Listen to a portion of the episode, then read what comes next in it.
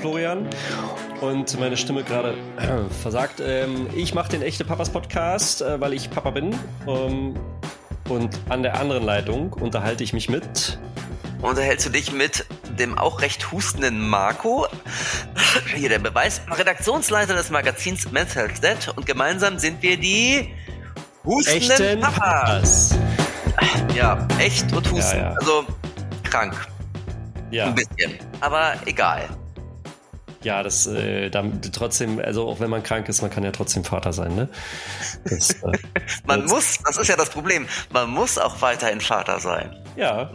Ähm, ob Vater mit oder ohne Fehler, ähm, das sei hier die Frage heute. Äh, Margot, bist du, äh, wie sagt man, ein, ein Mensch ohne Fehler? Bist du ein Vater, ein fehlerfreier Vater, ein Vater ohne Fehler? Welche Fehler machst du? Was erwartest du für eine Ja. Antwort, Flo, oder? Also niemand Ja. ist ja fehlerlos. nee, und äh, die große Kunst ist ja, sich diesen Fehlern aller bewusst zu sein. Und da, da muss ich tatsächlich sagen, manchmal ja, manchmal nein. Also von manchen Fehlern weiß ich, dass ich sie habe. Und manchmal bin ich überrascht, welche Fehler da noch alles so aufploppen. Da, das ist ja, das ist ja doch ganz spannend. Ähm, also du bist ein, ein, ähm, ein ein Mensch, ein Mann wie wir, ein Vater wie wir alle. Ich bin ein großer Fehler, ja. Das hast du jetzt gesagt. Ähm, so Gut. schlimm finde ich das eigentlich nicht. Also, aber tatsächlich irgendwie, äh, da ist ja das Thema Reflexion ganz wichtig. Ne? Also wenn man sehr viel über sich und über ähm, sein Vatersein reflektiert, erst dann können einem ja auch die Fehler bewusst werden. Und da, lieber Flo, sind wir nämlich bei unserem heutigen Gesprächspartner, der nämlich auch ein total reflektierter Mensch ist. Jedenfalls empfinde ich ihn so. Es ist, ich moderiere ihn gleich mal an, oder? Es ist Mach mal. es ist der Ruslan Amirov, ähm, den viele vielleicht vom Podcast Eltern ohne Filter kennen. Und ähm, wie der Name schon sagt, Eltern ohne Filter geht es natürlich auch um Väter und um Mütter. Ach, oh, oh. Und ähm, lange Rede, kurzer Sinn. Ich glaube, wir fragen Russland einfach mal selbst, oder? War eine schöne Brücke. Gerade noch die Kurve gekratzt. So, hallo Russland, schön, dass du bei uns bist. Hallo, schön bei euch zu sein. Willkommen, Hallo Russland. willkommen Hi. bei den echten Papas. Das ist ja sozusagen eine reine Podcast-Folge, weil nicht nur wir sind Host, sondern auch du bist Host. Und zwar Ja. hast du einen Podcast mit drei weiteren Radiojournalistinnen, der den Titel trägt Eltern ohne Filter. Kennen wahrscheinlich viele unserer Hörer und Hörerinnen auch. Ähm, die, die nicht kennen, glaube ich, muss man den Namen ähm, einmal kurz erklären, weil Eltern ohne Filter, da denke ich als Kind der 70er immer an Zigaretten. aber, Ja. aber so ist Eltern ohne Filter, glaube ich, nicht gemeint. Magst du es ganz kurz erklären, was so der Hintergrund ist eures Podcasts? Also genau, unsere morgendliche Redaktionskonferenz beginnt nicht mit irgendwie äh, alte rote Gauloise ohne Filter rauchen. Nein, Und Cognac. Cognac, genau, wie man das halt so macht. äh, nein, äh, Eltern erklärt sich von alleine. Ohne Filter kam ähm, auf, weil es von Anfang an ein digitales Produkt sein sollte. Und ähm, das 2019 war schon die Zeit, als auch auf Instagram ähm, so ein bisschen die Filtermüdigkeit aufkam. Man wollte echtes Leben darstellen und da gab's äh, die Titel ohne Filter immer häufiger und wir wollten von Anfang an klarsetzen, wobei man zur Ehrlichkeit sagen muss, ich kam erst kurz danach dazu. Der Name stand schon. Also ohne Filter heißt Eltern seien echt. Nicht dieses schöne Märchen, es gibt nichts Besseres als Kinder zu haben, sondern es gibt nichts Besseres als Kinder zu haben, aber es hat noch eine zweite Seite. Und deswegen ohne Filter. Okay, also da passen wir ja perfekt zusammen, weil echte Papas, ne, du sagtest gerade, echt. Ja. genau, auch das ist ja unser Bestreben. Ja. Genau. Du bist im Eltern ohne Filters-Team, ähm, bist du der einzige Mann. Heißt das, dass du auch automatisch die Väterthemen übernimmst? Ähm, hier steht als Anweisung, bitte in Gänsefüßchen beachten. ähm, aber also Väter, Väterthemen als solches. Ähm, Ja. äh, oder, oder, oder unterscheidet ihr euch da jetzt nicht irgendwie zwischen oder Mütter- und Väterthemen oder sowas, sondern es kommt, wie es kommt. So wie es bei den Kindern nun mal auch so ist. Die halten sich ja auch an keine Absprachen. Äh, alles richtig, was du sagst. ähm, aus dem Bauch heraus wäre es so eine 60, 40, 70, 30 Konstellation. Also irgendwie aufgrund meines Minderheitenstatuses dort mache ich viele Väterthemen, aber nicht nur. Weil ähm, wir auch irgendwann gemerkt haben, wenn man nur Väter auf Väter setzt, dann irgendwann gehen die Geschichten aus. Also wenn sich zwei Menschen mit dem gleichen Horizont, mit der gleichen Erfahrung begegnen, dann entsteht nicht so eine Tiefe im Gespräch. Und das haben wir relativ bald festgestellt. Ähm, was auch heißt, logischerweise, auch meine Kolleginnen interviewen Väter und ich interview Familien oder Mütter, ähm, weil ich da auch eine andere Rolle einnehme. Eine meiner ersten Podcast-Folgen war, da habe ich eine Bestatterin interviewt. Da ging es gar nicht so sehr um ihre Rolle rein als Frau, so als Mutter, sondern wie sie mit ihrem Job dort zurechtkommt, das alles zu handeln. Ich habe ein paar interviewt, die sind nach Schweden ausgewandert. Ähm, eine klassische Familie mit drei Kindern, die versucht, den Alltag irgendwie zu handeln.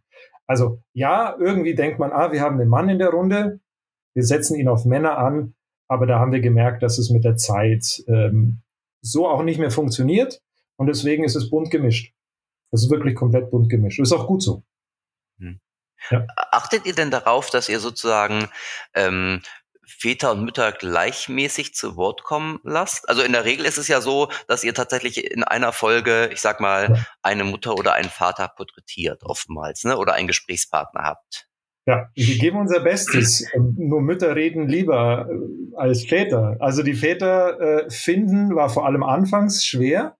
Mittlerweile da wir bekannter geworden sind, ist es, ist es einfacher geworden. Sie schreiben uns auch, wir haben mehr Paare, die uns schreiben, äh, dadurch kriegen wir sie. Aber das wird euch auch nicht wundern, es laufen jetzt im Verhältnis nicht so viele Männer rum, die jetzt sagen, ich möchte über meine Vaterrolle, über meine Schwächen irgendwie automatisch reden. Es werden mehr, ja, auch äh, durch euch sind es mehr geworden, logischerweise, ähm, aber das Verhältnis ist noch immer gering. Bei uns sind es auch hauptsächlich äh, Frauen, die uns folgen und die uns hören und die dann hören wollen, was Männer denn denken. Also das, das, heißt, die, die, die überzeugen dann sozusagen ihren Mann und dann sagen, komm, da lass uns doch mal reingehen, dann können wir auch mal Tacheles reden. Ja, jetzt, also es gibt also die internen Gespräche, die werden uns dann nicht mitgeteilt, aber wahrscheinlich ja, nicht. Aber es gab dann gab schon die Fälle so, ähm, ich habe das über meine Frau, habe ich den Podcast gehört und dann, ja, ja, also es ist nicht selten, dass die Frau dann so der erste Türöffner ist. Aber es hat sich deutlich geändert. Es hat sich wirklich deutlich geändert. Hat aber ein paar Jahre gebraucht. Aber das ist, das ist sehr spannend. Vielleicht kann man da so ein kleines Insight von uns auch geben. Wir stellen fest, es sind ja nicht nur die Väter, die uns hören. Das sind ja auch sehr viele Mütter. So, ähm, was, was ja auch super ist, weil man, man schaut ja immer gerne über den Tellerrand hinaus, wie man so schön sagt. Und ähm, manchmal sind es auch die Themen, die dann quasi per Verstärker nochmal in die Familie reingebracht werden. Ja, ja. Also ich weiß nicht, wie es bei euch ist. Ich, ich frage mich auch immer, was hinterlassen wir dann? So, Podcast ist gesendet, wie geht's denn in der Familie dann weiter? Das, da, da würde ich auch noch gern mal zuhören, aber da sind wir leider nicht mehr dabei. Ja, wobei ja. tatsächlich so ein Podcast ja immer oftmals nur von einer Person gleichzeitig gehört wird. Ne? Das ist ja was anderes, ja. als wenn sich die Familie vom Fernseher setzt und alle konsumieren irgendwie das gleiche Programm zur gleichen Zeit. Hm? Äh, beim ja. Podcast ist es natürlich so, natürlich kann ich sagen so zu meiner Frau, ja, hört ihr doch auch mal diese Podcast-Folge an, aber ja. Natürlich ist das schon was anderes, wenn ich sie nicht in der gleichen Umgebung höre. Und, äh, ja, ja, klar, total, total. Ja. Vielleicht sollte man das mal einführen. Gemeinsames Podcast hören? Ja, ja finde ich auch super. Das habe ich eine Zeit lang mit meiner Frau mal gemacht und dann irgendwie, ich weiß nicht warum. Also wir haben jetzt nicht meinen Podcast immer gemeinsam angehört. Also so viel, ja, also hier herrscht kein hohes Maß an Selbstverliebtheit, aber andere Podcast-Folgen oder so. ja. Gut, also können wir als Anregung einfach mal für unsere Hörer und Hörerinnen ja. so stehen lassen. Ähm, ob man nun dein oder unseren Podcast hört oder einen ganz anderen Podcast, ähm, aber auf jeden Fall mal laut Podcast hören. Ne? Genau, macht den Fernseher aus, macht's Handy ja, an. Ja. Ist doch gut. Perfekt. Wir, wir ja. haben es ja gerade schon angesprochen, du machst diesen Podcast ja zusammen mit drei Radiojournalistinnen. Ähm, das heißt, in jeder Folge ist ein anderer von euch sozusagen da im Lied. Ähm, und du bist sozusagen allein unter Frauen, um mal dieses Klischee so ein bisschen bedienen zu wollen. Merkst du eigentlich, dass du allein aufgrund deines Geschlechtes die Fragestellungen und Themen der jeweiligen Folgen anders angehst als deine Kolleginnen? Ist da ein Unterschied bemerkbar für dich oder auch für, für Außenstehende? Mhm. Also es ist, ich habe jetzt noch keine, keine detaillierte Fragenanalyse irgendwie gemacht, aber vom Bauchgefühl her ja. Ähm, erstens, wie ich, weil ich gesagt habe, uns hören hauptsächlich Frauen zu. Ähm, und da bin ich als Mann natürlich so, da bin ich ein Exot. So auf einmal, was, da redet jemand über seine Gefühle, über sein, über seine Zweifel, über sein Vatersein, allein dadurch. Und wenn ich Fragen stelle, vor allem wenn ich Frauen, wenn ich Müttern in Bezug auf ihre Mutterrolle eine Frage stelle, dann habe ich immer den Vorteil des ein bisschen naiven Außenstehenden. So. Das wird auch bis, keine Ahnung, bis meine Kinder irgendwann Teenager sind oder erwachsen sind, bis ich so viel Erfahrung habe, glaube ich, wird das immer bestehen bleiben. Ich werde nie ein Kind auf die Welt bringen. Ich werde diese Erfahrung, dass etwas in mir wächst, nie haben. So, ich kann von außen als Organisator erklären, was Wochenbett ist, aber was das in deinem Körper macht, emotional, physisch, diese Wochen dann auch äh, durchzustehen. Also das, das, ich kann immer von außen als naiver Fragen stellen und dann wird mir das erklärt. Mir wird es so erklärt, als ob ich es nicht wüsste. Und dadurch, glaube ich, darf ich auch ein bisschen einfachere, allgemeinere Fragen stellen. Also ich mache das nicht mit Absicht, aber ich merke schon, ich habe da so einen gewissen Spielraum, den vielleicht, glaube ich, Frauen nicht hätten, weil man da sagen könnte, ja, warum fragst du? Weißt du doch selber. Ich weiß es nicht. Und, und deswegen darf ich so plumpe Fragen stellen wie so ein Wochenbett. Ja, und wie fühlt sich das an? So, also auf dem, so auf dem Niveau mache ich es mach ich's nicht immer, je nach Gefühl. Aber wenn das jetzt eine andere Mutter stellen würde, meine Kollegin, dann könnte sie schon die Antwort hören, ja, wie fühlt sich's an? Frag dich doch selber. Bei mir ist das nicht der Fall. Ähm, deswegen, ich habe so ein bisschen spielerische Freiheit und äh, die genieße ich schon, ja. Deswegen ist es auch gut, wenn man mich nicht nur auf Männer ansetzt, weil die wissen, was ich sage. Was, also finde ich ganz spannend eigentlich. Was macht sowas sichtbar? Ähm, weil jetzt, wenn ich jetzt so aus unserer Bubble mal so ein bisschen herausgucke, dann ähm, würde mir das ehrlich gesagt ja doch irgendwie, aber korrigiere mich, verraten, dass ähm, wahrscheinlich draußen sehr viele Mütter noch nicht wissen, wie weit vielleicht manche Väter im Wissen schon sind oder wie das Interesse auch gelagert ist. Aber vielleicht irre ich mich auch. Also das finde ich sehr merkwürdig. Was findest du sehr merkwürdig? Ähm, naja, dass, dass, dass man dir sozusagen ähm, da nochmal viel mehr Erklärung mit reinspielt in, in deinen Fragen, weil man davon ausgeht, dass du es nicht grundsätzlich weißt. Natürlich weißt du nicht, wie sich Wochenbett anfühlt, kann, keine ja. Frage. Ähm, aber da wird es ja sicherlich auch andere Fragen geben, ähm, wo du wahrscheinlich irgendwie so, so, so ein Vor, wie sagt man, ähm, wo es einfach vorbestimmt ist, dass du vielleicht, äh, dass man meint, du seist Vater, also hast du ja keine Ahnung. Ah, nee, nee, nee, okay, dann habe ich es falsch rübergebracht. Also ganz so schlimm ist es, äh, ganz so schlimm ist es nicht, vor allem nach drei Jahren, die ich jetzt im Podcast fast drei Jahre, die ich die mache. Also da kennt man mich auch schon, da, da weiß man, dass ich nicht erst seit gestern von diesem Vater sein was gehört habe. Okay. Ähm, das ist schon klar. Aber natürlich ist es eine andere Sache, wenn du einem, wenn du vor allem als Mutter einem Mann etwas erzählst. Also wenn du einem Mann erzählst, wie, wann war das letztens, war ich in Wien und habe da die Lisa besucht, die, glaube ich, vier Tage die Woche in Wien arbeitet, ihre äh, beiden Töchter nicht sieht und ihr Mann ist ähm, die Tage zu Hause mit den Kindern in Bayern. Das sind so dreieinhalb Stunden mit dem Zugfahrt. Und ich habe sie in Wien besucht, habe sie von der Arbeit abgeholt.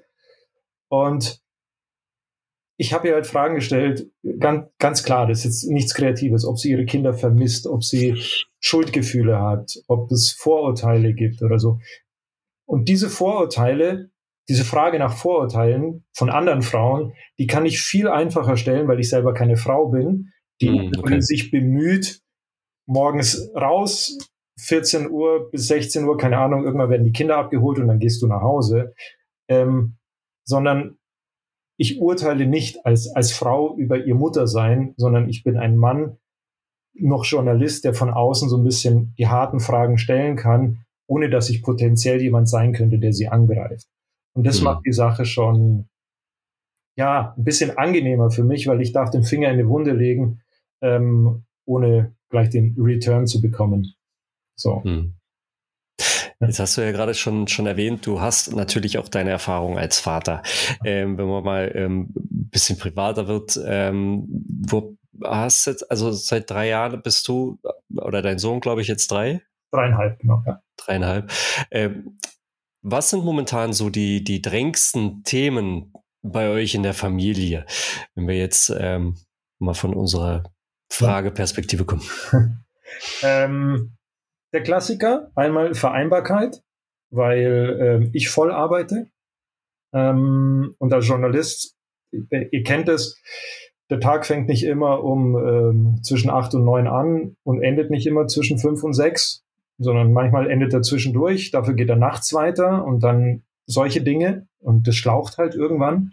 Und da wachst du nicht immer als fittester und glücklichster Mensch auf, aber dafür kann dein Sohn nichts. Ähm, meine Frau arbeitet auch äh, voll und ähm, so durch meinen Job kann ich so bin ich trotzdem manchmal einen halben Tag da und so weiter. Also wir kriegen das mit Hilfe meiner Schwiegereltern äh, gut gestemmt, aber wir merken, wir merken schon, dass es viel ist und dass sich da, dass da wieder mehr Struktur rein muss und dass sich was ändern muss. So. Das ist, das ist ganz klassisch, nichts, was andere nicht auch haben, aber da sind wir gerade mittendrin, dass wir jetzt auch öfter mal abends zusammensitzen und sagen, wir haben, wir haben irgendwie die Ordnung verloren wir brauchen wieder mehr Ordnung. Man sieht es ein bisschen daran, da schaut man sich um. Oh Gott, ja, man, ja, ich räume später auf. Ja. Meinst du die, die äußerliche Ordnung oder die innerliche Ordnung? Das, es läuft so beides ineinander über. Es läuft beides ineinander über. Ähm, das haben wir gerade aktuell. Also nichts, an dem wir scheitern, nichts, an dem wir endlos verzweifeln, aber es ist schon ein Gefühl, du rennst, du rennst dem Ganzen hinterher, dem Wunsch, da hundertprozentig da zu sein, da hundertprozentig da zu sein und dem nicht wirklich gerecht werden zu können. Und da bin ich zumindest für mein Gefühl mittendrin. So, wo schneide ich was ab oder wo ordne ich das neu, ohne das Gefühl zu haben, da verpasse ich was. Und da geht's bei mir klassisch um die Arbeit. Wann habe ich das Gefühl, da kann ich gut Nein sagen, ohne dann zu Hause zu sitzen und sich zu denken, fuck, das war jetzt eine Chance, die hättest du gern angenommen. Kommt die denn wieder? Kriegst du die denn nochmal? So. Und das schwirrt in meinem Kopf. Und gleichzeitig habe ich einen dreieinhalbjährigen, der in der Autonomiephase ist.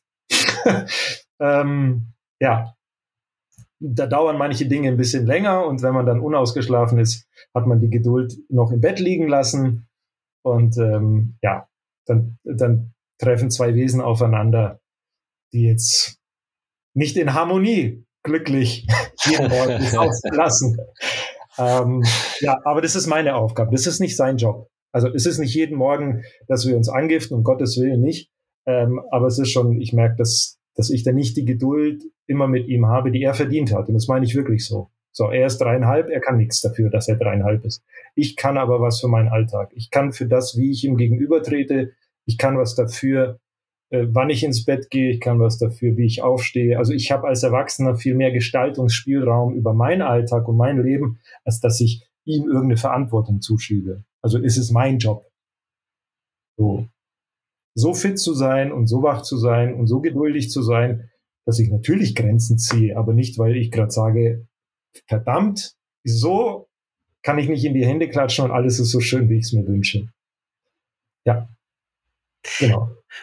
Kommen wir noch einmal zu eurem Podcast zurück. Ich mag den ja total gerne, weil der einfach so sehr journalistisch ist. Man merkt so, da sitzen Radiojournalisten, die ähm, sich sehr viel Gedanken machen, die ähm, sehr viel Zeit investieren und äh, es gibt auch Musik immer dazu, irgendwie die die Stimmung so ein bisschen transportiert und äh, die viele Folgen sind auch einfach sehr nachdenklich und auch reflektiert. Ähm, gilt das eigentlich auch für dein eigenes Vatersein? So dieses, also man denkt immer so, ähm, du sitzt erstmal ganz lange und überlegst über das Thema und bevor dann überhaupt ein Wort gesprochen wird, das funktioniert natürlich irgendwie ähm, mit Kindern nie so. Nee. Aber ist das ein Anspruch? Äh, ja, aber das ist nicht nur für meinen Vater sein. Ich bin allgemein jemand, der viel nachdenkt und das ist nicht immer zum Vorteil aller, die, die in meiner Umgebung sind. Meine Kollegin hat letztens gesagt, wir hatten ähm, Team-Meeting und dann habe ich denen gesagt, ja, Leute, ihr kennt mich. Ich bin jetzt keiner, der irgendwie permanent zwischen reingerätscht und so. Ich warte, bis ihr fertig seid. Und dann hat sie gemeint, ja genau. Er schweigt zehn Minuten und dann kommt, nee, er schweigt und dann kommt ein zehn Minuten durchdachter Monolog. es tut mir leid für alle, die in meiner Gegend sind. Ich gebe mein Bestes. ähm, aber ja, das kann passieren. Ich wollte, ich wollte, bevor ich Journalist geworden bin, gab es für mich zwei Sachen. Entweder ich bleibe an der Uni und promoviere das war äh, Politikwissenschaft, also politische Theorie, Philosophie, bla bla. Also dieses in Gedanken unnötig oft spinnen, das liegt mir inne. Und wenn man das in meinen Folgen hört, es tut mir leid. ich, ich, kann nicht anders. Ähm, ja, aber das, das ist mir allgemein irgendwie. So, so funktioniert mein Kopf, so funktioniert mein Leben. Ich will oder ich muss grundlegend verstehen, wie Dinge funktionieren, warum ich was mache ähm, ich kann auch mein Vater sein, weil ich so bin, wie ich bin, nicht einfach als etwas nehmen, was tags so, so läuft, wie es läuft. Ich, wenn ich Momente habe, in denen ich nicht arbeite oder im nächsten Projekt bin oder so, ich reflektiere schon sehr viel, wie ich mit ihm umgegangen bin, wie es die Beziehung zu Hause gerade läuft oder so. Nicht, weil ich ein schlauerer Mensch bin als alle anderen, um Gottes Willen, ich denke drüber nach und mache dann die gleichen Fehler nochmal. das ist, ähm, aber ja, ja, das ist, ähm, das äh, liegt mir inne, das Reflektieren. Das ist mir auch wichtig. Ich will nicht in, ich will schon in, in zehn Jahren weiter sein in meiner Entwicklung auch als Vater als, als jetzt. Und ähm, ich glaube, dadurch, da komme ich hin, indem ich öfter in den Spiegel schaue und sage, na, wie läuft's? Hast du denn, ähm, als du wusstest oder, oder als du sozusagen, sagen wir mal, gelernt hast, dass du Vater wirst, also während der Schwangerschaft, hast du dich da auch schon so sehr mit dem Vatersein beschäftigt oder und auch mit deiner Reflexion oder hast du jemals gedacht, dass du in so einen Zustand, sag ich mal, kommen würdest? Ich wusste es nicht. Hätte man mir das damals gesagt, Never. Never. Werde ich so, werde ich irgendwie drüber nachdenken. Aber äh, war das für dich ein Thema damals schon? Never. Komm, alles andere wäre komplett gelogen. Also, meine Frau und ich sind so. Mein Sohn hat das Pech mit zwei, so zwei Elternteile zu haben, die sehr viel reden und reflektieren und so weiter. Und er hat es mit dreieinhalb schon geschafft, uns zu sagen, nicht reden. Hört auf zu quatschen. Ehrlich, O-Ton. Ja. ähm, deswegen, ähm, wir haben vorher viel drüber geredet. Ähm, ihr müsst wissen, meine Frau ist gerade auch in der Ausbildung zur Kinder- und Jugendpsychotherapeutin. Ähm, so, also es ist kein Thema, das wir so einfach haben auf uns zurollen lassen. So. Ähm, aber das, von dem ich dachte, ah, ich habe es verstanden, ach so macht man das. Nee, nix hast du verstanden. Ähm, dann auch in der Schwangerschaft, da habe ich dann auch erst, erst gemerkt, was, was ist so, was, was sich da wirklich verändert. So, da wächst ein, ein Leben in deiner Frau und bisher ist alles noch so strukturiert, okay, du hast Termine beim Arzt, bei der Ärztin, dann ist der Geburtstermin, äh, was machst du, wenn das Kind früher kommt oder so. Es gibt relativ klare Handlungsanweisungen für alle, für alle Fälle und auf die kannst du dich relativ gut vorbereiten. Nicht vorbereitet war ich auf den Tag der Geburt, weil ich da gerade mit der Arbeit äh, weg war. Dann kam ein Anruf, ähm, du, geht los. Und äh, dann, dann bin ich da losgestürmt und ähm, mein äh, Kollege von mir hat mir sein Auto geliehen und ich bin nach München gerast. Ähm, ja, aber so reflektiert war ich am Anfang gar nicht. Aber als es dann kam, da habe ich gemerkt, wie ich euch gesagt habe, ich denke drüber nach und es blieb mir sozusagen nichts anderes. Und als mich dann meine Kolleginnen gefragt haben, das kam so zeitgleich, hey, wir haben da eine Idee für einen Podcast. Hast du Bock? Da habe ich gesagt, ja, mach mal. Und ähm, ja, ich wurde sozusagen auch beruflich fast dazu gezwungen. Aber was hier nicht entstehen soll, das mag ich gar nicht, ist, da ist ein Vater, der weiß alles. Nee, der weiß genauso viel und nichts wie alle anderen. Und das hoffentlich gebe ich das auch ehrlich zu, weil alles andere fände ich falsch. Mhm. Ja. Okay. Aber es war tatsächlich so, also du hast dich schon intensiv auseinandergesetzt und vorbereitet in der Schwangerschaft, aber letztendlich ja. richtig vorbereitet warst du trotzdem nicht, wenn ich das jetzt richtig verstanden habe. Ja, worauf soll ich mich, hm. also keine Ahnung, vielleicht verteidige ich mich jetzt fälschlicherweise selbst. Worauf soll ich mich vorbereiten? Okay, aufs Wochenbett. So, was ist dein Job? Du organisierst den Rest außenrum. Ja, ersparst deiner Frau unnötige planerische Gedanken, gibst dir das Gefühl der Sicherheit, bist dafür zuständig, so wie bei uns, dass nicht die Familie irgendwie in, in, in Fußballmannesstärke hier einmarschiert und solche Sachen. Ähm, ja, aber dann, wenn das Kind da ist, ich weiß nicht, wie es bei euch war. Es war jetzt, bei mir hat so ein paar Tage gebraucht, bis ich verstanden habe, oh fuck, ihr seid nicht mehr zu zweit. So. Nur die, der Alltag wird anders. Also dieses, als er da war, da diese, dieser Tag war sehr, sehr voll. Ich war noch in der Arbeit, dann bin ich hingerast und habe es noch rechtzeitig geschafft und dann ging alles gut, eine normale Geburt. Und dann war er da. Und ich habe immer gedacht, da kommt dieses wow, Wundererlebnis. Und es war natürlich ein tolles Erlebnis, aber dieses Tada, jetzt bist du Vater, war in dem Moment nicht da, sondern es kam so die Tage danach und da habe ich gemerkt, ich will es nicht kleinreden, aber es ist ein Job. So, du hast jetzt einen Job, den du annimmst, gefälligst, oder du lässt es. Und mit jedem Tag habe ich immer mehr gemerkt, so, das ist jetzt ein neuer Job. Schlecht bezahlt, aber gut. Lange Arbeitszeiten. Lange Arbeitszeiten, keine Gewerkschaft. Aber so ist es halt. Also ich glaube, man kann den Druck rausnehmen. Ich kenne niemanden und habe bis heute niemanden kennengelernt, der sich auf seine Vaterrolle schon im Vorfeld so vorbereiten konnte, dass auch genau das so eingetreten ist, wie ja. er sich das vorgestellt hat. Ja. Aber man, ja. man muss tatsächlich sagen, dass irgendwie viele Vätergenerationen vor uns noch viel unvorbereiteter in das Ganze reingegangen ja, sind. Und dass das es jetzt stimmt, überhaupt ja. die Möglichkeit gibt, irgendwie, es gibt ähm, Geburtsfallberatungskurse nur für Väter, äh, auch bei den normalen sind Väter zugelassen. Also es gibt schon sehr viel mehr Möglichkeiten, sich Informationen anzueignen. Ähm, man kann halt nie irgendwie dieses ganze 120-prozentige Paket bekommen. Aber nee, nee, aber zum Beispiel Geburtsvorbereitungskurs nur für Männer habe ich nicht gemacht. Ja. So. Falls irgendjemand hier wieder denkt, der Russland hat's drauf. Nein. Nein, hat er nicht. Ähm, deswegen habe ich auch nicht gemacht. Mhm. Habe ich auch nicht gemacht. ähm, es gibt bei Eltern ohne Filter ein paar Folgen, da äh, interviewt ihr euch gegenseitig, also die Hosts. Und äh, in einer Folge stehst du auch Rede und Antwort. Und da hast du unter anderem gestanden, dass Geduld nicht deine größte Stärke ist, dass du aber daran arbeitest. Und ich, also das Thema Geduld finde ich ist generell ein Thema, finde ich, für Väter und Mütter. Ich würde jetzt hier einfach mal sagen, dass Väter vielleicht noch einen Tuck mehr damit zu tun haben? Ja, definitiv. Ja, e egal. Also, also was mich interessiert eigentlich, wie arbeitest du ran, daran? Also wie ähm, versuchst ja. du geduldiger zu sein?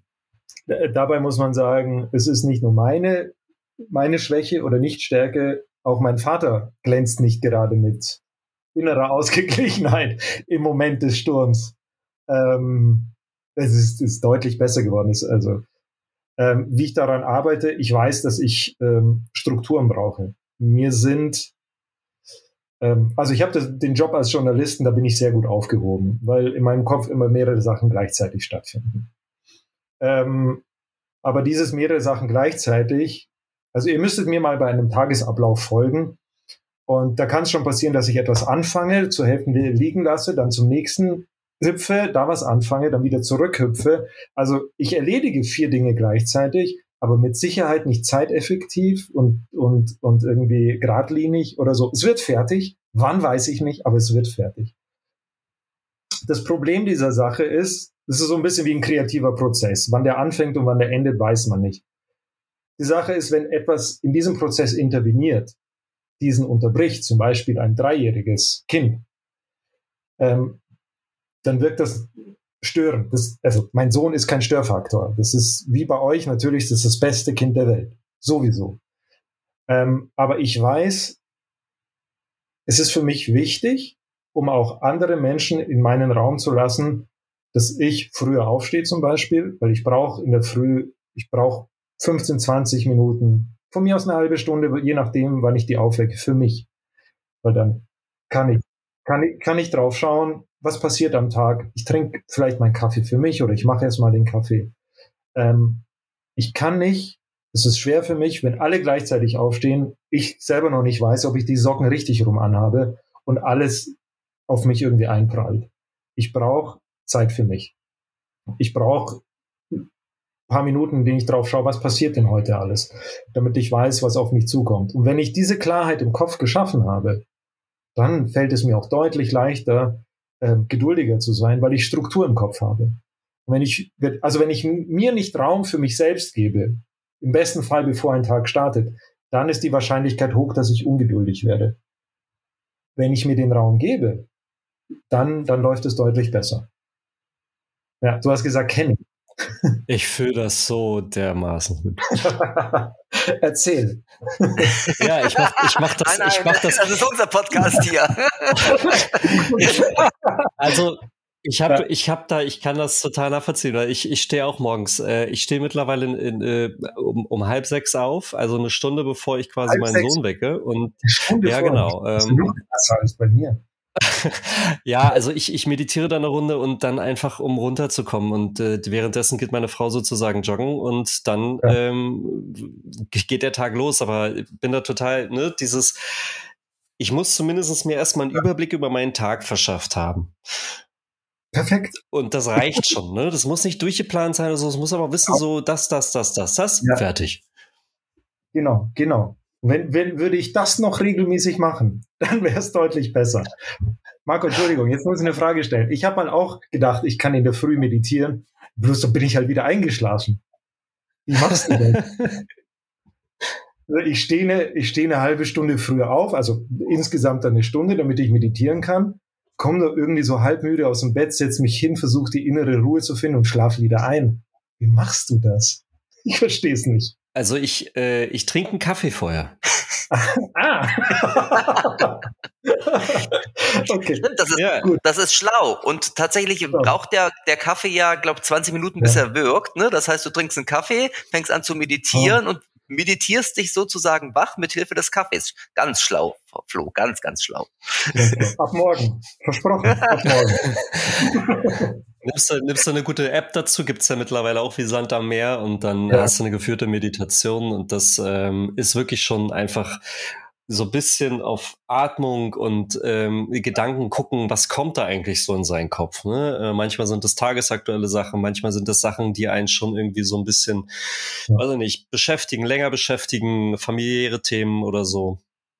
Aber, aber zum Thema geduldiger sein, ich habe auch, das ist schon ein paar Jahre her, da war mein Sohn noch gar nicht auf der Welt, da habe ich auch Meditationskurse in München besucht, weil dieses strukturiert sein und dann innere Ruhe finden, das ist für mich nichts, was ich erst mit meinem Sohn kennengelernt habe. So, dass, dass bei mir geistig immer viel los ist, so das wusste ich auch vorher schon. Aber dann war ich schon gestresst, weil ich zum Meditationskurs gerast bin und mich dann wieder beruhigen musste. Deswegen deine Methode merke ich mir. Danke. Ja. Ähm, eine Frage, die, die, die wir uns auch immer wieder stellen und, und die eigentlich ähm, so ein bisschen zu, würde ich sagen, in, in Stück weit ein klassisches Narrativ von unserem Podcast ist, ist die Frage, was macht einen guten Vater aus? Natürlich stellen wir dir diese Frage nicht auch. Natürlich stellt ihr mir diese Frage, nachdem ich gesagt habe, ich habe von nichts eine Ahnung, stellt ihr mir diese Frage. ja, ist eine mächtige Frage.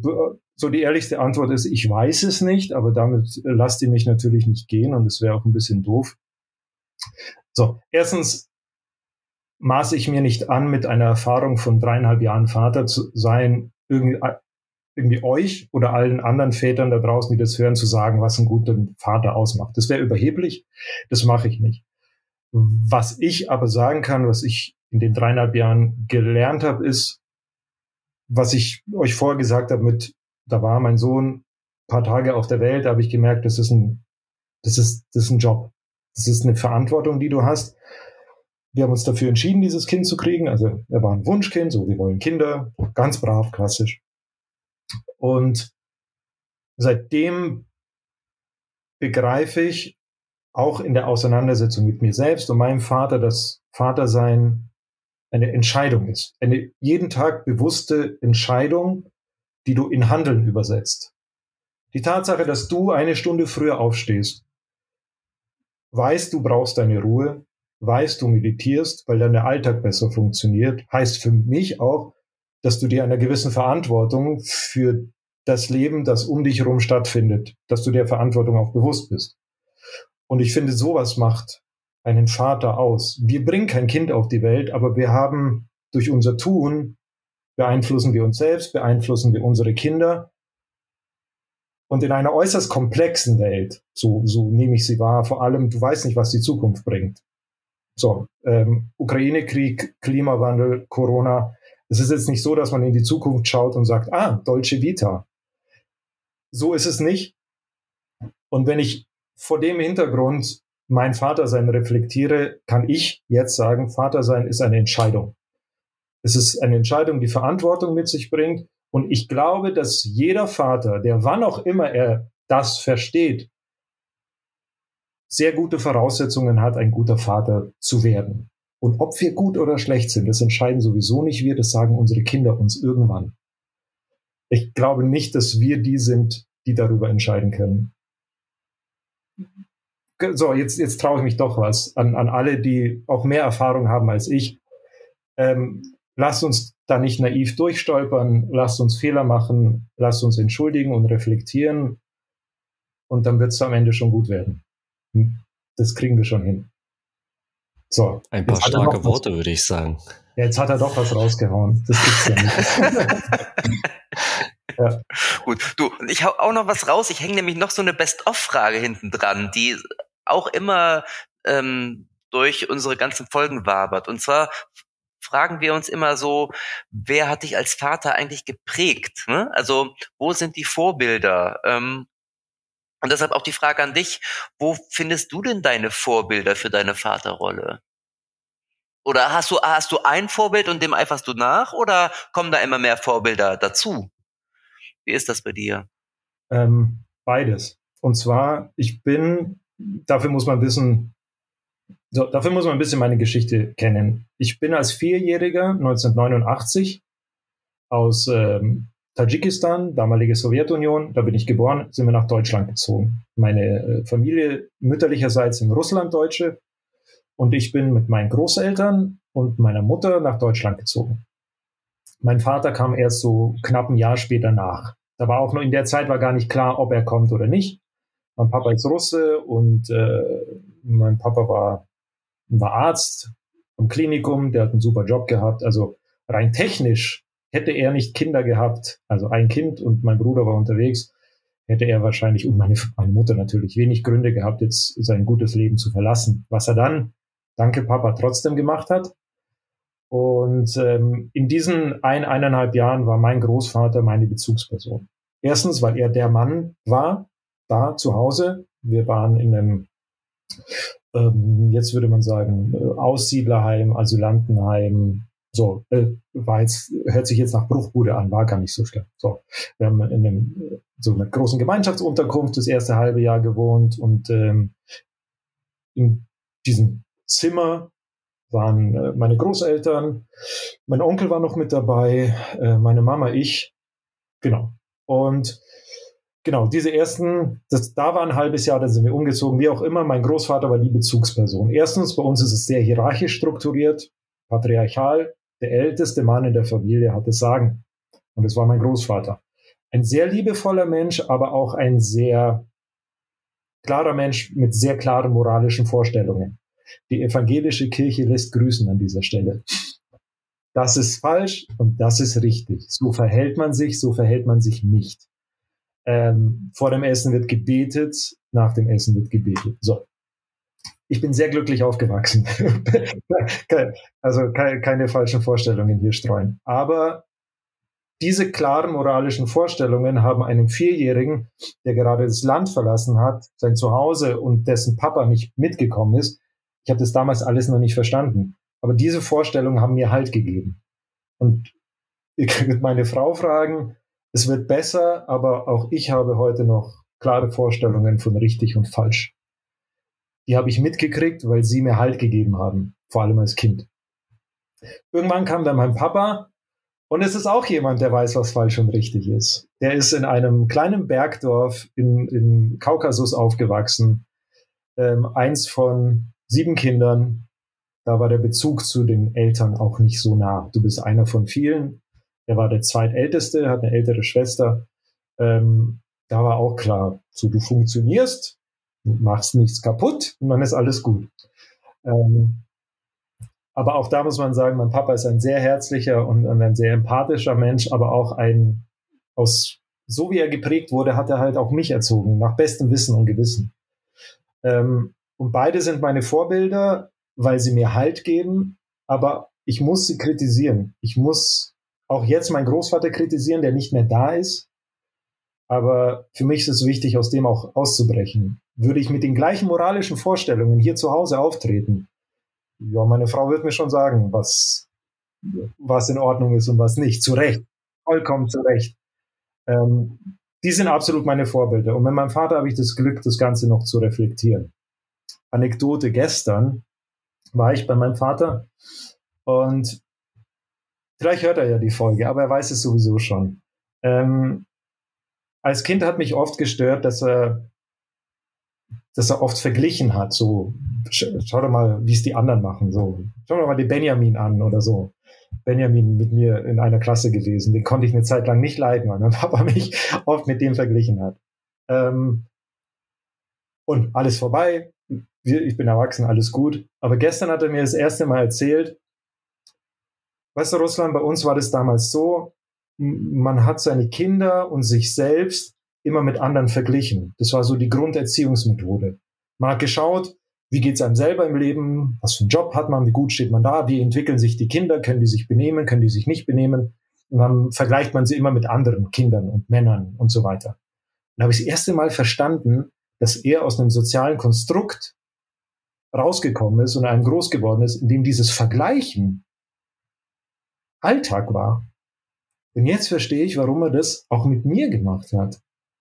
Nicht, weil er ein böser Mensch ist, sondern weil er gelernt hat, dass die Welt so funktioniert. Und ähm, ja, ich glaube, er weiß noch gar nicht, was er da ausgelöst hat in mir. So lange haben wir gestern auch nicht geredet. Ähm, ja, und ich meine das vollkommen ernst.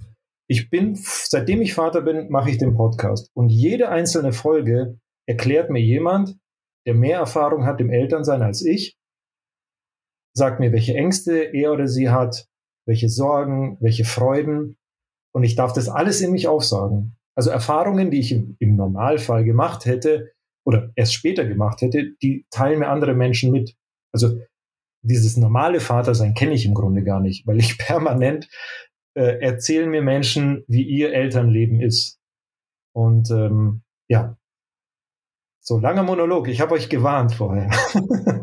ähm, Finde ich ganz spannend. Also ich finde finde das eine tolle Anekdote. Ähm, also man, man erkennt so ein bisschen, würde ich jetzt rein aus meiner Perspektive, was du jetzt bisher erzählt hast, ähm, erkennen, dass, dass dieses reflektiert sein und dieses in sich zurückgezogen sein ja schon auch eine Geschichte hat. Ja. Wenn man jetzt mal weiterschaut, du, du hast jetzt selbst auch ja gesagt, okay, du bist jetzt drei Jahre Vater, das sind drei Jahre Erfahrung. Ähm, da kommt ja noch ganz viel. Was glaubst du, wie viel von dem, wenn man die Erfahrung deines Großvaters, deines Vaters ja. jetzt auf dich rübergeht und man nimmt ja immer irgendwelche Muster mit, mh, irgendwelche Prägungen, sag ich mal. Was glaubst du, was du deinem Sohn dann mitgeben würdest? Weil ich glaube, jetzt nach drei Jahren zu sagen, ey, welches Resümee hast du gezogen? Ich glaube, dass das, ähm, aber das, das hast du ja schon äh, sehr eindrucksvoll auch ja. erklärt. Aber mich würde dann eher interessieren, okay, was glaubst du, was in die Zukunft gerichtet du für Prägungen vielleicht mitgibst? Ich kann dir jetzt schon sagen, was ich ihm regelmäßig mitgebe. Ähm, bin familiär sehr, sehr klassisch aufgewachsen. Mutter, Vater, Kind, Oma, Opa. Also da gibt's so, da, da ist relativ wenig bunt da drin. Aber ich habe das immer als Stabilität wahrgenommen. Für mich war das, ist auf wenige Momente, so mit diesem moralischen Zeigefinger, so, ist es für mich ein Hort der Sicherheit, immer. Und das sage ich ihm auch immer, meine Frau, ähm, sagt es auch, wir sind eine Familie. Und dieses Familie ist ähm, wirklich, ja, das, das zerbricht nicht, das hält. Das ist so verankert in mir, das, das hält, das muss halten. Vielleicht ist es auch falsch irgendwie oder so, aber ich kenne das. Mein Vater ist hergekommen, hat seine Sicherheit dort verlassen, weil meine Mutter und meine Großeltern gesagt haben, sie ziehen nach Deutschland. Mein Vater hat es aufgegeben für uns. Mein Vater hat hier Jobs gemacht, die weit unter seiner Qualifikation waren. So. Ich habe zwar jemanden gehabt, der mir gerne erklärt hat, was falsch und richtig ist und es sehr hart für mich teilweise war, aber jemand, der immer die Familie an erste Stelle gestellt hat, nicht sich. Und das trage ich mit. Und ähm, da bin ich mir auch sicher, dass ich das bei meinem Sohn auch so leben werde, weil das mir und mein Bruder so eingeimpft wurde. Ähm, ich glaube auch, dass ich eine gewisse Härte behalten werde. Aber mir ist es wichtig, in der frühen Stunde vor aufzustehen, im besten Fall nach dem Kaffee zu meditieren, damit ich diese Härte beziehungsweise Klarheit nicht irgendwie auf Dauer willkürlich irgendwie raushaue, weil es mir gerade zu viel wird, Himmel, Arsch, jetzt kommst du auch noch daher, sondern im besten Fall ich wirklich überzeugt davon bin, dass ich nicht will, dass du das jetzt machst, weil es schlecht für dich ist. Und wenn ich Unrecht hatte, sag's mir, wenn du 30 bist. ähm, so ungefähr. Ja. Okay. Der Flo hat gerade ja schon mal das Stichwort Resümee genannt. Das kann man nach dreieinhalb Jahren Vaterschaft sicher nicht ziehen. Die Frage ist, wenn wir jetzt noch einmal zum Schluss auf euren Podcast zu sprechen kommen, kannst du da ein Resümee ziehen hinsichtlich ähm, der Väter, die ihr ähm, interviewt habt, die ihr als, als, als Feedback auch von den Hörern bekommt, ähm, hat sich da im Selbstverständnis der Väter schon was verändert oder sind da drei Jahre zu kurz? Ich glaube, wir sind in eine Zeit reingekommen, wir haben nichts neu erschaffen, wir haben etwas aufgegriffen, wie ihr wahrscheinlich auch. Und also wir sind ja nicht die einzigen Podcasts. So, wir sind nicht die einzigen Medien, die Väterthemen aufnehmen. Wir sind, wir machen das aber in einer Zeit, in der wir, glaube ich, gespürt haben, da ist was. Wir haben das nicht neu erfunden. Wir geben einem Gefühl, einer Stimmung, einem Wunsch, eine Plattform, ähm, also einem Wunsch, der, der schon existiert. Jetzt ist es unsere Aufgabe, so nehmen wir das wahr, das sichtbar zu machen und auch vor allem den Vätern, die vielleicht noch nicht wissen, ob sie drüber reden wollen, ob das was für sie ist oder sonst wie, sie anzustupsen und zu zeigen, es geht. Dafür haben sie jetzt so einen ähm, Typen wie mich gefunden und der so ein bisschen vorangehen soll und sich auch mal trauen soll zu sagen, dass er auch Fehler macht und damit ein paar kommen und sie kommen. Ich kriege immer, immer mehr E-Mails von Vätern, die sich auch bei mir bedanken, dass ich das so offen ausspreche. Und da freue ich mich ehrlich auch drüber, weil mir ist es wichtig, ich, das Letzte, was ich habe, ist irgendwie das Allwissen. Aber was ich, was ich versuche, ist zu sagen, okay, habe ich verstanden, kann ich auch nicht, habe die Fehler gemacht. Und wenn jemand mir dafür dankt, dass ich auch zugebe, dass ich Fehler mache, dann freut mich das. Und sie kommen. Die Väter kommen und ähm, es ist total wichtig, dass sie kommen. Ich glaube aber, es gibt noch immer ganz viele Väter da draußen, die, ähm, die ihr Bestes geben, Väter zu sein, aber für die es nicht automatisch irgendwie selbstverständlich ist, jetzt irgendwie dem BR eine E-Mail zu schreiben und zu sagen, so, ruft mich mal an, ich habe eine Lust, Lust, eine Stunde über meine Ängste und Sorgen zu reden. Ähm, aber ja, habe ich die Frage jetzt beantwortet? Ich habe es gar nicht mehr verstanden. ja, also tatsächlich, es war ja so die Frage des Selbstverständnisses der Väter und ja. inwieweit sich das verändert hat. Und tatsächlich ja. finde ich, ist drei Jahre ja eine relativ kurze Zeit. Also wenn man überlegt, irgendwie, also sich, ja. Bitte sag nochmal. Es verändert sich. Das Selbstverständnis verändert sich. Und wir alle tragen dazu bei, dass es sich verändert. Äh, genau. Aber also mir persönlich geht das immer nicht schnell genug und ähm, also unser Podcast so gibt, zum Thema Geduld. Genau.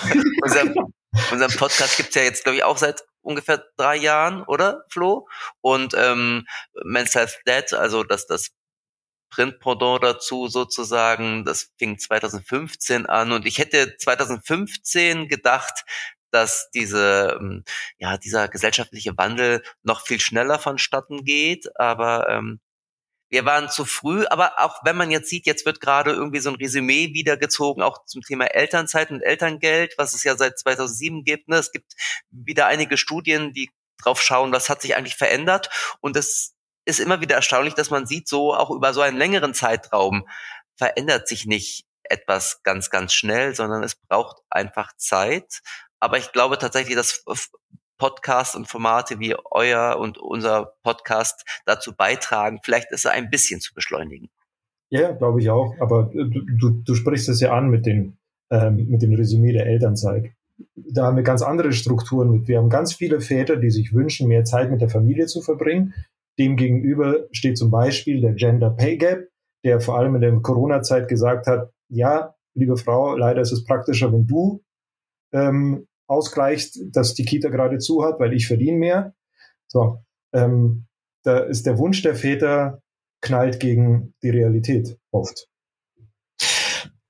Absolut. Und ich kann mir vorstellen, dass, gut, wenn man jetzt mal, also eine Langzeitstudie, dazu wird es wahrscheinlich erst sowieso erst ein paar Jahren gehen, aber ich kann mir vorstellen, dass ähm, du sicherlich, weil du sehr viel noch mit mehr Vätern, glaube ich, zu tun hast oder sprichst, die, die wirklich aus dem Leben jetzt nochmal ganz gezielt halt auch ähm, sprechen, dass du wahrscheinlich vielleicht noch viel schneller eine Veränderung wahrnehmen kannst, die vielleicht auch in der Gesellschaft ankommt. Weißt du, was ich meine? Weil ich kann mir vorstellen, dass das ähm, klar gesellschaftlicher Wandel, da kommt es immer auf, glaube ich, den den den Schmerz drauf an. Ja, wie groß ist der Schmerz den ein Wandel in der Gesellschaft nachvollziehen kann. Aber ich kann mir vorstellen, dass es vielleicht Nuancen gibt. Ähm, also ich kann mir vorstellen, dass wir uns sicherlich irgendwie vielleicht nächstes Jahr oder sowas mal wieder zu einem bestimmten Thema zusammen, weil da, du hast irgendwas gespürt. Und ich, Marco, ich muss dir sagen, ich, ich spüre da auch so, so ein bisschen nach drei Jahren Podcast ähm, ähm, schon, also ich habe schon den Eindruck, dass, dass, dass vielleicht ist es aber auch nur ein Bubble-Denken, ähm, dass, dass man viel gerne oder viel, viel öfter über die Themen spricht und ähm, es aber auch so eine Polarisierung gibt zwischen ich spreche gerne darüber und ich vermeide es, weil das sind ja alles nur Daddy-Issues und Vaterleiden und damit will ich mich nicht beschäftigen. Also ich habe vor kurzem auch wieder so einen Fall gehabt, ähm, wo es um solche, solche Auseinandersetzungen dann auch ging es, es verändert sich etwas, du sagst in Nuancen und genauso nehme ich es wahr. Die Nuancen, die Momente der Nuancen werden immer kürzer, weil immer mehr Väter sich melden. Ähm, wir haben immer mehr Väter, die auf, auch auf Instagram stattfinden. Dadurch wird dieses Vatersein, äh, dieses bewusste Vatersein, aktiver Vatersein, es wird immer sichtbarer. Das heißt, immer mehr Väter trauen sich auch, immer mehr Väter erfahren, wie funktioniert es eigentlich mit dieser Elternzeit, wo beantragt man dieses Zeug eigentlich, so ganz praktische Dinge.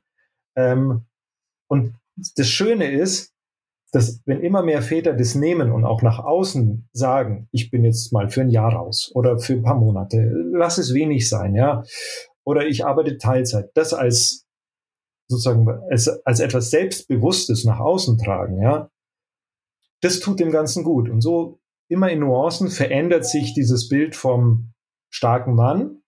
Oh, irgendwann ist ein starker Mann einer, der sagt, nee, nee, heute heut hol ich äh, von der Kita ab. Das ist mein Tag oder so. Das, das Bild des starken Vaters, der, keine Ahnung, vor 30 Jahren Montag in der Früh gegangen ist und Freitagabend gekommen ist, ähm, ich übertreibe ist, äh, das verändert sich. Und diese Nuancen mhm. finde ich gut. Es könnte aber schneller gehen. Es könnte definitiv schneller gehen. Ja, das stimmt. Aber naja, ich meine, ähm, also unser Podcast zumindestens und wahrscheinlich euer so auch, äh, ist es natürlich auch angelegt, das lange zu begleiten, finde ich. Und ähm, insofern vielleicht, dass es wirklich äh, einfach gibt, es diesen, wird es diesen Moment geben, an dem wir erkennen und denken, ja, es hat sich entscheidend was verändert. Ja, es sollte nicht so schnell gehen, weil wenn es geschafft ist, braucht keiner mehr unseren Podcast. so. Siehst du? Alles gut. ja. Ja, äh, wir, äh, am Ende unseres Podcasts äh, haben wir immer unsere Frage nach ähm, dem Musikwunsch. Und wir haben ja eine äh, Papa, echte Papas Playlist auf Spotify. Und ähm, unsere Gesprächspartnerinnen dürfen dann auch, ähm, also wächst von Gast zu Gast oder Gast zu Gästin zu Gästin an. Welchen Musikwunsch, was, was äh, dürfen wir für dich ähm, auf unsere Liste packen?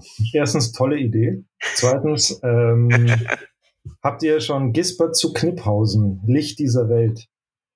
Ach, großartiges Lied. Habt ich glaube nicht, nein, oder? Nee, haben wir noch nicht, haben wir noch nicht, aber großartiges Lied. Gut. Toll. Bitte nehmt es. Magst du noch zwei Sätze dazu sagen? Ähm, ich weiß gar nicht, wie ich drauf gestoßen bin, ähm, auch in einer Playlist dieser Elternwelt.